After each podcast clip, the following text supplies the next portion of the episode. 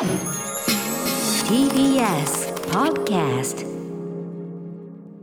はい月曜日になりました熊崎さんよろしくお願いします歌丸さんよろしくお願いします。はいということでこの週末とかねいろんな本日も含めてい。ろんな動きがある週でございまして、ええ。まず皆さんのね生活の中の話で言いますとねマスクの着用基準みたいなのがなんかこういろんなニュースであの今日から個人の自由でみたいなね個人の判断でみたいなのをやるじゃないですか、はい。前から個人の判断じゃなかったっけ？みたいなことを思いつつこれ何なのか僕よく分かってなくて、ええどっから出た何でなんだっけ？みたいな感じでようやくあの理解したのは厚生労働省なんですねこれはね。厚生労働省からのお願い的なことで、えっと屋外は外してもいいですけど屋内は、えーまあ、全く喋んないとか、えー距離があるとかっていう時を除いたらするすることを、えーお願いしますみたいな、なのがオール、まあ、個人の判断に任せますよっていうのになりましたという、はい。厚生労働省かまあでもトータルではお願いですよね。別に拘束力というかさなんか罰則があったりするような件じゃない。ね個人の判断基う本。んあの例の5類になるかならないかみたいなあれはまた別のその、ね伝染病としての位置づけをどうするみたいな、それはもうちょい先の話ですから。ということで、あのーこの番組もですね長らくこのねあのアクリル板の仕切りと、で一応その室内のそのスタジオ内の人数。これあの TBS の中のあのレギュレーションですね。TBS ラジオが決めたレギュレーション、はい。えースタジオの中の人数と、えーアクリル板と。でみんな一応話す時こうマスクしてみたいなね、えーモードありますけど。一応それ引き続きあの特にお客様はともかくとしてこれあのこの番組やっぱりゲストの方をお迎えしてそうですね。お迎えしてで密室で割と近場で話し、はい。という番組なのでやっぱりこれマスクってどっちかというとこっちのね飛沫をその飛ばさないっていうか、うんうん。こっちの飛沫を向こうにこう持ってって帰っていただかないというさ、はい。こっち側の配慮の問題なんでええ。あのお客迎える、まあ、番組なんでお店としてはやっぱりこういうこのあれとしてはやっぱりここは我々はしてようかなというモードがはい。少なくともしばらく続くと思いますが、はい。ちょっと話しておこうかなと思いましてね。ね。熊崎君的にはやっぱり WBC ですかね。WBC が木曜日から始まって、木金土日うん。4連戦東京ドームで行われましたが、はい。私実況自体は担当してないんですけれども、うん。開幕の日本対中国の一戦東京ドームに行ってきたのね、はい取材に最初。なんかあの最初の中国戦のところって確かほら最初結構さあれっていうこうなんていうの点数。初戦の緊張感と言いましょうか、ねあったよね。はい。序盤のとこはまあまあな空気だったよね、なんかね独特のあれだけ人数超満員に膨れ上がってるのにうんうんうんうんシーンとするというか すごいねそううわこの空気これ選手も緊張するよなっていうのがあるのと、あとやっぱり基本的には日本の応援の皆さんなので、ね攻撃の時は結構盛り上がるんですけど大谷さん大谷翔平選手が投げてる時は、うんうんうん。まあ、自分たちが守ってる時ですよね、うんうん息を飲んで。そうなんですよ。結構ねその後もちろん皆さんご存知の通り、まあ、WBC その日本チームはすごくいっぱい点を取って勝ったりとか、はい。まあ、やっぱり強いんだなっていうのを見せつけたからいいけどやっぱ序盤最初のその数回しかも結構点数もそこまでねはい。思ったよりは、はい。思ったようにはいかなくて、はで途中からまあだいぶ緩んだって話も聞いてるけど、やっぱ俺も見ててあなんか何これみたいな。ちょっとていう感じありましたよね。あの大きさでね、はい。しかもスポーツのはい。観戦でってなかなかないよね。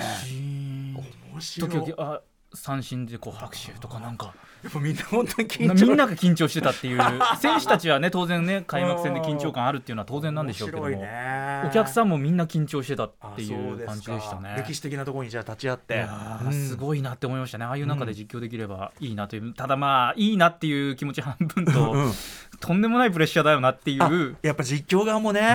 思いました、歴史的な試合であればあるほどねそれはね。これは。しかもなんでしょう、後からいい実況だったねで大きくなる、パターンだったら別にいいと思うんですよね。最初から思いのほか結構やっぱり今回の WBC って、開幕前の盛り上がりからすごかったじゃないメンですか。ツがすごいからね。そうなんですよ。やっぱこんなその内外含めて、はこんな揃うのもね。あれはやっぱ放送の喋り手としても緊張に拍車かかるなってね。やっていくうちにワールドカップとかはどちらかというとやってったうちにどんどん盛り上がってっただとうんうんうんまだいいんですけどとか、まあ、オリンピックの中の何かの競技の、何かの中の何かが前田取りましたとか結果的にはそれがすごく盛り上がりました。スケートボード盛り上がりましたってはいはい後から報道されるんだったらまだわかりますけど最初からもうもう歴史的な WBC はすごいこのメンバーが揃うこと一生に一度ありませんよみたいな始まりだうんうんとなんかこっちもそそううそうだよなっていう気持ちになるので、絶対にもうさその歴史上さこれからもうなんていうの？日本がそういうスポーツ番組とかやってる以上は、未来英語を繰り返し流されるであろう。ねえ。いやでもさそういう意味ではスポーツ実況ってすごい仕事してるよね。そのね。ある意味本当に歴史にあの、まあ、名を残すって言葉言うけど、声を残す仕事を残す仕事をまあ絶対的に背負ってるわけだからすごいよね。数年に1回そういうどでかいところがうん来るっていうね。だからまあそこに向けて自分は頑張っていかないといけないなとかっていう競技というか仕事ではありますよね。ちょっと他の仕事に比較しえない何かだねそれってね。なんかやっぱこういうのがあるからこそ頑張れるっていうか、うんうんうんっていうのはあるんじゃないですかねみんな。なるほどね。そうか、じゃあ、そちょっとそういう、あの、で、やりたいっちゃやりたいけど、やりたくないっちゃやりたくないみたいな。りやっぱ相当な覚悟を持ってやらないといけない仕事なんだなということを改めてはい感じたというそういう勉強ですね。まあでもまだね、でも WC も序盤で、しかも日本のね、一応もうドホームの状態っていうかさ、俺、見て、韓国戦とか見ててさ、はこれは差があるだろうっていうかさ、ちょっとその、あの、若いさ、投手の子人とかがさ、向こうの、もう完全に打た打ち込まれちゃってて。完全に飲み込まれてるのが表情で分かりましたもんね。もうもうもうもう無無理無理無理無理みたいな、はい。はちょっともう変えてあげてみたいな。ねえだからまあそういう意味で日本有利だったのもあるでしょうけど、まあ強いのも当然ここからですね準々決勝準決勝決勝はもう当然負けたらおしまいなので、はい、より緊張感が高まりますよね、ねこれからの3試合っていうのは決勝までいって。他のね国でどこが強いのあったんです俺全然知らなかったんだけど、イタリア、ねイタリアがね次準々決勝の相手なんでイタすけど。リアなんでっつったらそれは要は同じことで日本と同じ理屈で、はい。あのメジャーリーガーがいっぱいいるっていうことなんですよね。あのアメリカ在住のイタリア人の方とかで、うんうん。結構もうアメリカの文化の中で野球に親しんできてた人が基本的に代表だったりとか、はいはい。監督もあの野茂英雄さんのキャッチャーだったピアザさんっていう方がやってたはい。りとか、結構そういう意味では、うんうんうん。なんかもうもともと野球に愛着のあるお国柄でいいメンバーも揃ってるので、ね。うんうん。ここからはちょっとわからないですよ。なるほどね。海の向こうでアメリカとかそういう優勝候補とかにもまあそれぞれ負けたりしてるんですよ予選のああそうなんだそうなんだ。だからもうどこが来てもおかしくないですし来た相手がどうか勝っても負けても全くおかしくない対決なのでうんここからですねより緊張感は。なるほどね。はい。いやということでありがとうございます。ちょっと今後もあのちょいちょい場所場所にですね、はいあの熊崎さんのこのレクチャーを受けながら私も拝見したいと思います。あとまあいろんなあのそれ級のね、その世界における WBC じゃないけど、その世界における大勝負みたいなのが結構いっぱいあった週末なので、ちょっと番組始めてからこの話続けたいと思います。アフターシックスジャンクション。3月13日月曜日時刻は今6時今8分に着々と向かっているよーんといったところ、えーラジオでお聞きの方もラジコでお聞きの方もこんばんは。こんばんは。TBS ラジオキーステーションにお送りしているカルチャーキュレーションプログラムアフターシックスジャンクション通称アトロク。パーソナリティは私ラップグループライムスター歌丸です。そして月曜パートナー TBS アナウンサー熊崎和人です。全然ちょっと時事ネタと関係ないですけどこれ時間読み上げるときに何とかに向かっているところって、はい。これは実はその小島恵子さんに教わったんですよね、はい。小島恵子さんペラキラキラやってる時に。いやいい表現ですよね。そうそうキラキラやってる時に小島さんがまさにその何分っていうのってさはい。ちょっと考えどころじゃないですか、まあ、もちろんその前半だったらね例えば今だったら 8, 8時台の前半 20, 20秒台だったら全然 8, 8分ってい8う分。でも40秒台後半になってくるとちょっと迷うじゃない。でそうですね。50秒入るとはい。もうほぼ9分じゃんみたいな。のがあるから、はでそこでやっぱその向かっているところってすごくいいなって思ってあの私も使ってます、はい。ぜひぜひ皆さんもお使いください何秒ぐらいから向かってるところ有効になります僕はやっぱね歌丸さん的に534いこうかな。いややっぱそうですよね。50はちょっと迷うな。40秒だったらは40はちょっと9分ですとか、んそういう言い方になります40はまだダメ。50も10秒残ってるとちょっとまだって感じだけどまあ残り6秒とかになるともういよいよこれは点入んねえなみたいな。確かに確かに。6秒じゃもう点入んねえみたいな。そういう感じであのゲームセットっていう感じの笛を鳴らしたくなるみたいな。表現確かにね。何秒における表現って結構そうね。大事ですね、で熊崎君ってじゃあそういう時ってどうするとかある私ねギリギリの時は間もなく何分っていう言い方にするのうとん、あ間もなくはもちろんいいね。で50例えば57秒ぐらいになったら時刻は何分に今なりました？っていうそれはそれわかる。5758ぐらいだとそれ使えるけどわかる54ぐらいだとちょっと長いじゃないですか。ね。だから向かっている方向。向かってるはいいですね。さっきはねなんかね俺のた見えたのが52、3だったので、はい。俺の基準で言うとちょっとその5当落ラインだったのよ。その向かってるところが。だったのでだったのでだったのであの向かっているところだよーんっていうあの分かる？ボンニョヨーンってちょっとバネ感をちょっとバッファー感を入れてみたみたいな俺なりの時間感の表現そういうことだったんですね。そうなのよ。しかもそれお前しか分かんねえやつみたいな。すいませんね本当にね。いやでうんもそうですね。表現は大事。瞬時の判断が大事というね、えーことなんですけども。そういうことだったのか WBC のお話も伺いましたが結構いろんなところの大勝負大舞台が多い週末で、例えばこの番組でもね、えー、と先生先週の木曜日カルチャートークで、えー将棋ライターの松本博文さん解説していただいた、まあ、あの藤井聡太さんとね、えー、羽生善治さん、はい。まあ、ずっと勝負してますよ、えー王将戦七番勝負非常にきついと言われるね、で、えー、と結局その次に羽生さんが勝ち返せばさらにその戦いが続くのでこれは面白くなる、そもそもこのえっ、となんていうかな一世代に一人いるかいないかの天才が二人同時に行って両方現役であるというこの奇跡になってね。ね。うん、話を松本さんも本当おっしゃって、その話やっぱり私もレクチャーを受けてなるほどそれはすごいなってたんですが結局結論はですね、えー藤井さんが勝ちまして。藤井さん、はい。でもやっぱり、まあ、羽生さんがここまで善戦する4勝2敗、うん。ね、あの藤井さんがね。ということで、あのここまでやっぱり落としもありますから、藤井さん相手にっていうのは、やっぱりすごいことだし。ひょっとしたら本当にれまさに歴史的なというかね、はい。二度あるか分かんないようなことっていうのをねやられたわけだからすごいですよね。三十二歳藤井さんが二十歳で羽生さん五十二歳。僕の、ね、感覚で言うとね大体まあ年齢的には50代私も似たようなもんだから羽生さんとこれでそのいい勝負したことで俺は羽生さんの中でこれ要するにねこれでもう疲れたってことじゃないと思うんですよね。なんか感触得ちゃったみたいな。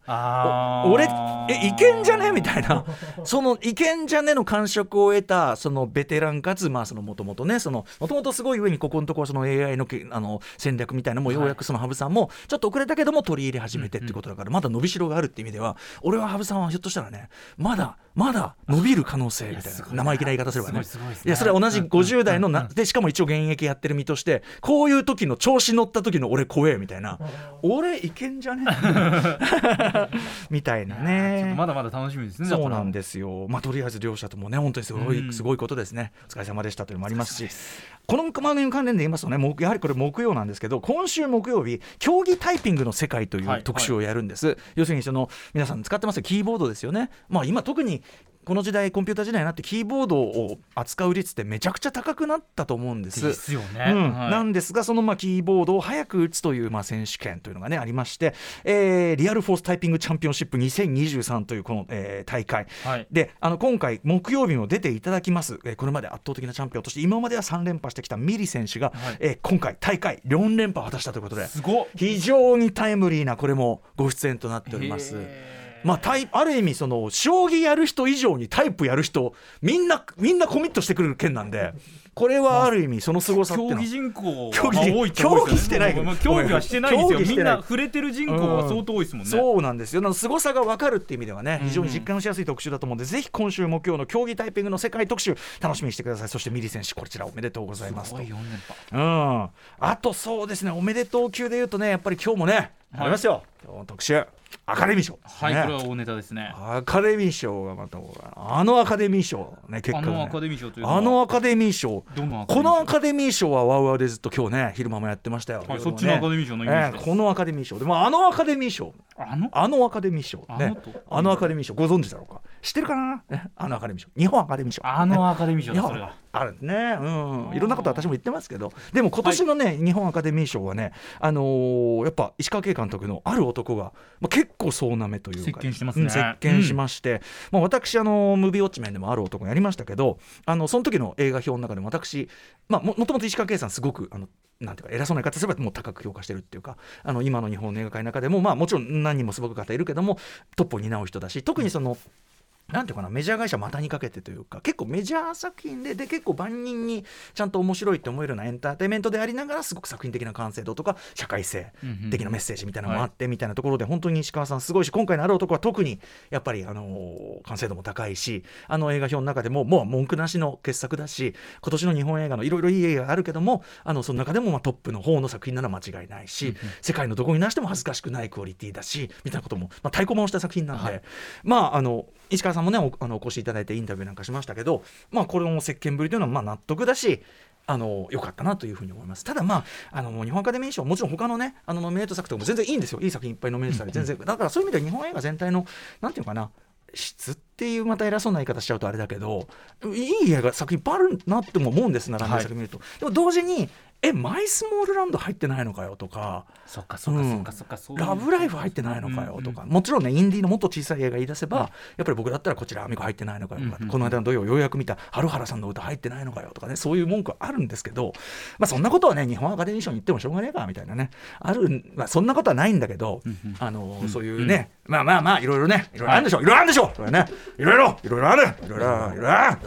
る。いろいろある。あんなことやあんのかな日本アカデミー賞で一番文句言ったのはやっぱりあれですよね。最優秀外国作品賞のあのノミネートの並びが本当にあのレンタルショップの売れ筋の棚っていう。1位何々2位何々、うんそうそうそうそう。あのいやいいよ。だから個々の作品は全然いいんだけど それ全部並べるとすごいあのレンタルショップの売れ筋ランキングみたいな感じ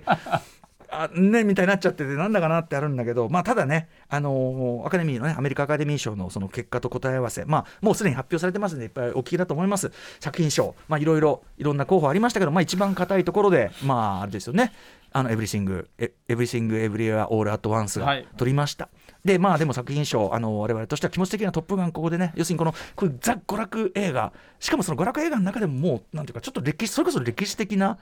なんていうかな出来の良さっていうか圧倒的なもう本当に内容なんで、まあ、ここで獲ってくれたら本当に良かったけどってまず惜しくも取れなかった。という中でごご安心ください。日本アカデミー賞では獲ってます。ありがとうございます。日本アカデミー賞ちなみに、えー作品賞ノミネート。アバターウェイ・オブ・ウォーターコーダ愛の歌スパイダーマンノーウェイ・ホームトップガンマーヴェリック RRR どれも好きで。すよどれも素晴らしい作品だと思います。どれも素晴らしい作品だと思いますがこの並びにするとレンタルショップの売れ筋の棚になるっていうね。そうそういう並びも大事なんですね、単発というよりは。そうですね。あのどなんというのかな。これ説明しだすと長いんですがこのニュアンス。わかるかな？まあまあまあまあまあわかんねえだろうなってそう古いコ言われマーシャルたらそうにしか見えなくなってくるうん。この並び不思議ですね。ね外国作品賞。そうなんです、まあ、アカデミー賞。もでも、まあ、あのある男は文句なしの傑作なので、ぜひこれを機会にあの石川圭さんの才能というのがさらにして渡ったりするといいななんてことも思ったりしますと、えー感じですね。あとはそうですね。やっぱりそのアカデミー賞アメリカアカデミー賞も発表になりましたけどもワウワウでずっとその中継生中継やってて我らが火曜パートナー、宇垣美里さん。もうとにかくすごいそうなんですよ。あの今年で3年目ね、はい。おっしゃってましたけどめちゃくちゃあの予習して臨まれてて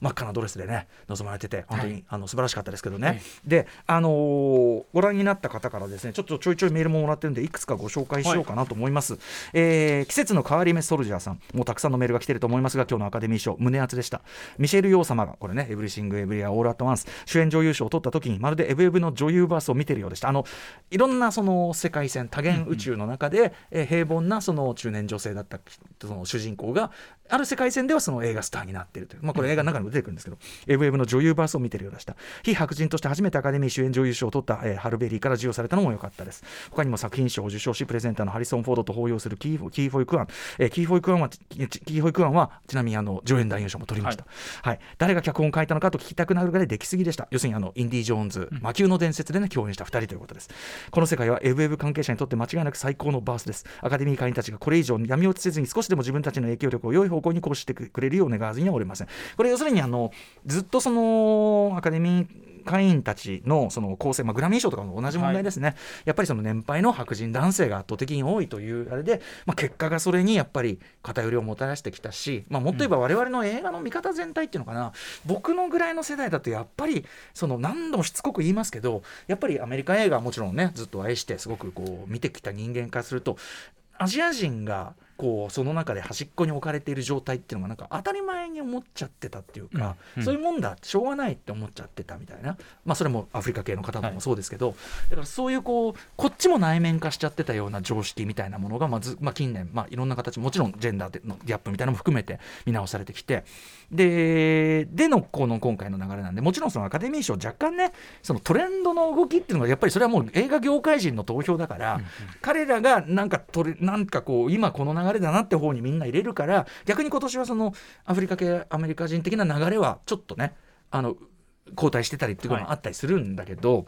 ウーマンキングとかもね他のところでは結構取ってたり入ってなかったりとかってあるけどまあでもやっぱこういう一個一個の積み重ねっていうかそれによってもまた当たり前が覆されるみたいなね、もちろん何年か前の「パラサイト」とかねああいうのも一個一個あの外国映画があってしかもアジア圏の映画が撮るみたいなところでまたそういうありになって、はい。ありが拡張させていくっていうのかな？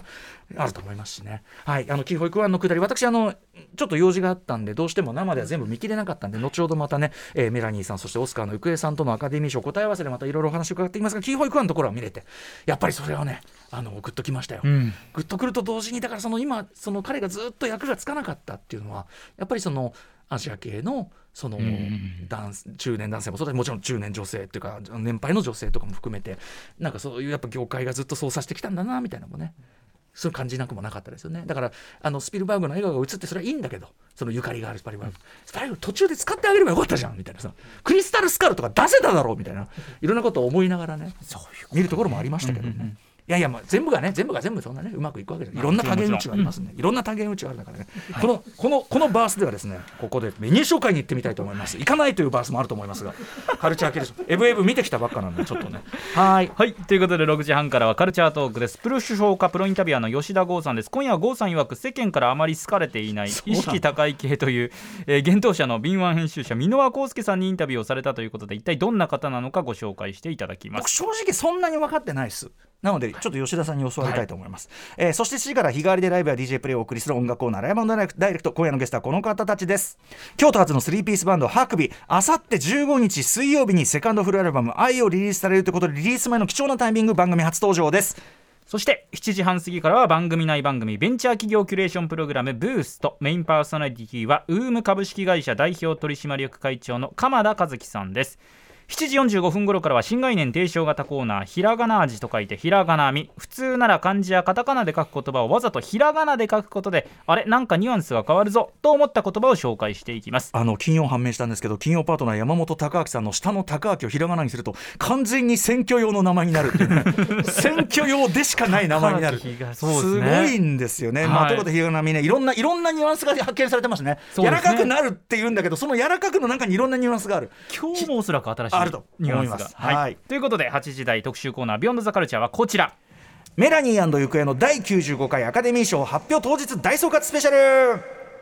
はい日本時間の今日発表されワウワウで授賞式が生中継された第95回アカデミー賞早速え最速総括でございます。はい総括してくださるのはアメリカアカデミー賞予想がライフワークのミス・メラニーさんとメラニーさんのアカデミー賞予想仲間のオスカーの行方さんです。お二人に予想がどれだけ的中したのかそして印象的なスピーチは何だったのかなどなど第95回アカデミー賞をたっぷり振り返っていただきます。番組では皆様からの感想や質問などをお待ちしています。歌丸アットマーク tbs.co.jp 歌丸アットマーク tbs.co.jp 読まれた方全員に番組ステッカーを差し上げます。各種 SNS も稼働中です。そして各配信のプラットフォームのポッドキャストなどで過去の放送もお楽しみいただけます。それではアフターシックスジャンクション行ってみよう.